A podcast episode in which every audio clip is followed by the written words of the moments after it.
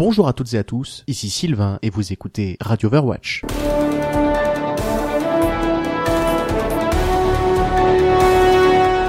Bonjour à toutes et à tous, ici Sylvain et bienvenue dans ce nouveau numéro de Radio Overwatch. Je suis content de vous retrouver. J'espère que vous allez bien. Pour ma part, ça va. Je suis juste un petit peu malade. Le, le froid a eu un peu raison de moi. J'espère que vous n'allez pas trop m'entendre renifler dans le micro.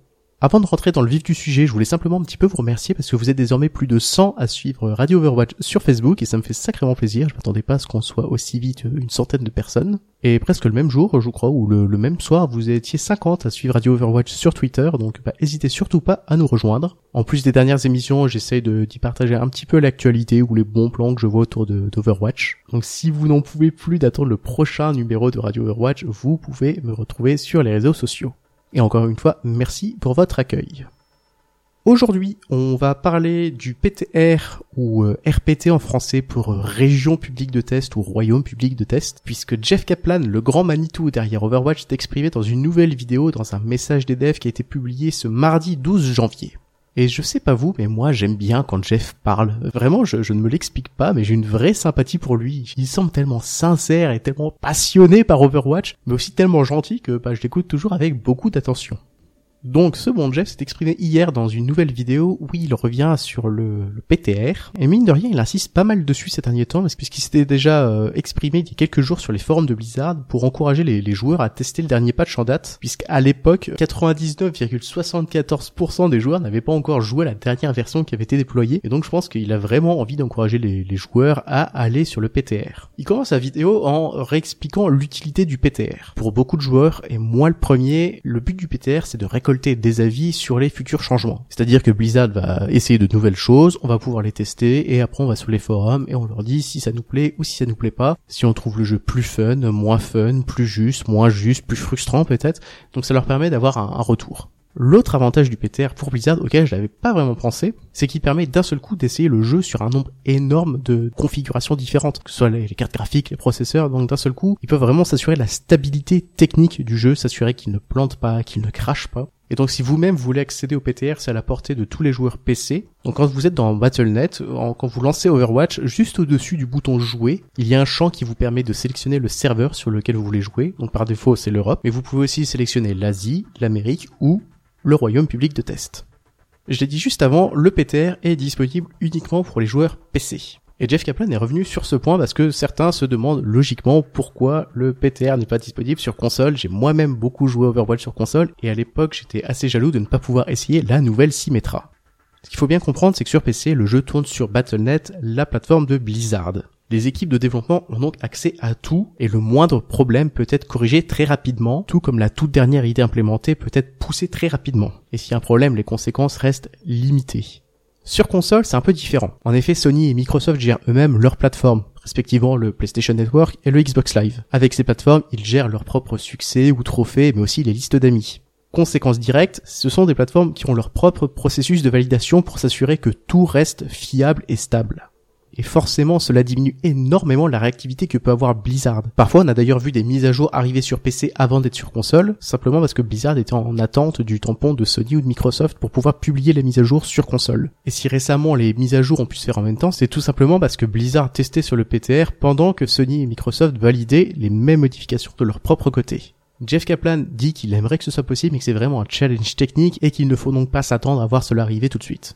Un autre point qu'il aborde, c'est l'idée de récompenser les participants sur le royaume public de test. Parce qu'il n'y a pas à dire, pour Blizzard, les retours des utilisateurs, ça a vraiment une très grande valeur, et certains se sont dit, et pourquoi ne pas récompenser les participants, par exemple, en donnant des coffres, ou en transférant une partie de l'expérience gagnée sur le PTR vers le serveur live.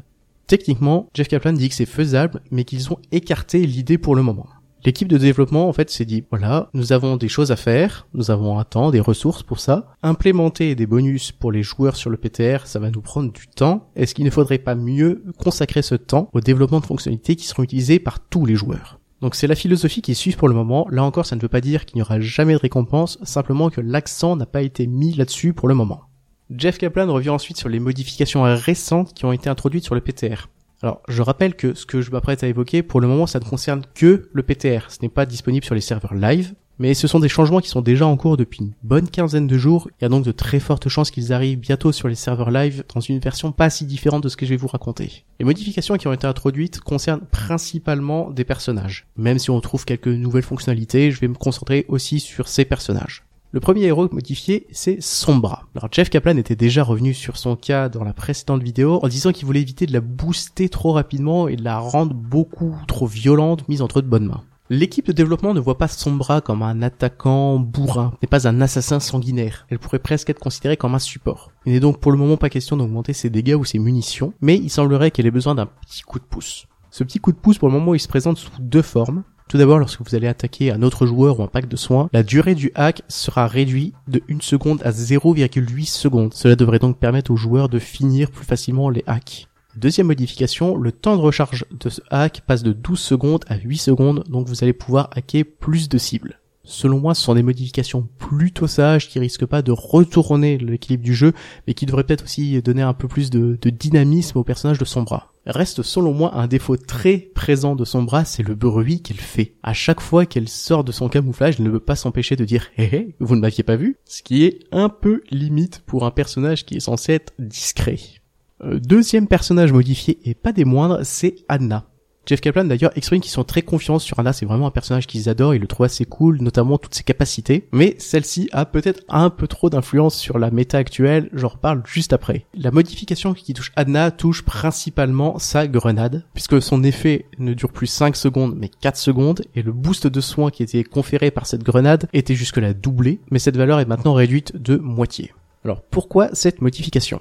Comme je vous l'ai dit, Anna a beaucoup d'influence sur la méta actuelle. Si vous êtes des joueurs à rang bronze, or ou argent, vous ne le ressentez peut-être pas trop. À niveau professionnel ou vraiment sur les plus hauts rangs, on trouve énormément d'équipes constituées de 3 voire 4 tanks et avec derrière eux une Anna et éventuellement même un Lucio pour soigner tout ce petit monde. Et sans passer par quatre chemins, ça rend pas mal de parties chiantes à jouer ou chiantes à regarder. Je pense qu'avec ces petites modifications, la méta tank va peut-être un petit peu être diminuée, par contre, j'ai peur qu'on voit très peu Anna sur des rangs plus faibles comme les rangs or ou argent puisque c'est déjà un personnage compliqué à utiliser. Elle est donc maintenant un petit peu moins puissante donc je pense pas que ce sera le support de prédilection de beaucoup de joueurs qui restent coincés dans ces rangs. Troisième héros impacté par les récents changements du PTR, Diva. Jeff Kaplan revient sur son kit qui est assez unique, notamment lorsqu'elle est dans son mecha, puisque c'est le seul personnage à avoir des munitions illimitées. Sa matrice de bouclier permet souvent de temporiser des duels, et elle a en plus la possibilité d'engager ou de fuir un combat très facilement. Il y a quelques mois, elle avait été boostée parce qu'elle était peut-être un peu trop faible, mais maintenant elle est devenue un peu trop tenace, comme si elle n'avait jamais de faille. Du coup, le changement effectué est assez malin. Ses points de vie passent de 200 à 400 points de vie, mais ses points de bouclier passent de 400 à 200. Alors pour rappel, dans votre barre de vie, les boucliers, c'est la partie en jaune. Ce qu'il faut garder en tête, c'est que les boucliers encaissent mieux les dégâts reçus c'est-à-dire qu'ils sont réduits au maximum de 50%, mais sans jamais être réduits de plus de 5 points de vie par impact. Donc si un projectile devait vous faire perdre 100 points de vie, il ne vous en fera perdre que 95. Autre notion importante, les points de bouclier sont aussi soignés 50% plus rapidement que les points de vie. Donc clairement, on a affaire à un nerf de Diva qui était un peu trop costaud, donc maintenant elle sera moins. Et donc ces changements couplés au nerf de Anna qui soigne donc un peu moins, je pense qu'on verra un petit peu moins systématiquement des divas.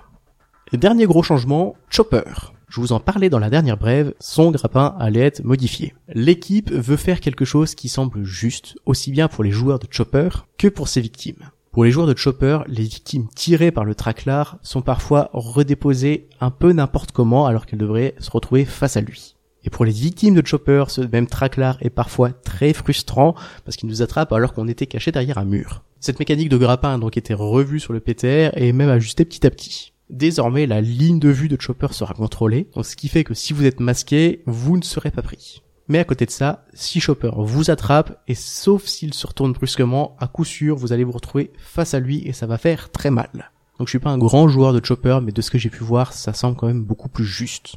Voilà pour les modifications. J'espère vraiment qu'elles vont permettre d'atténuer un petit peu la méta-tank actuelle dont beaucoup de monde se plaint. D'ailleurs, je recommande euh, très fortement deux vidéos d'AlphaCast, une sur la méta-tank et l'autre sur les changements récents du PTR. Et d'ailleurs, de façon générale, je vous recommande grandement les vidéos d'AlphaCast. Et à côté de ça, je suis content de voir le grappin enfin réparé. Je pense sincèrement que ce grappin était l'une des mécaniques de jeu les plus buggées. Et même si tout n'est pas encore parfait sur le PTR, je trouve qu'en termes de gameplay, c'est quand même déjà beaucoup mieux. Du coup, à la star de Jeff Kaplan, je ne peux que vous encourager à aller tester tout cela de vous-même. J'espère que cette chronique vous aura plu, malgré ma petite santé, et je vous dis à très bientôt pour une nouvelle brève sur Radio Overwatch.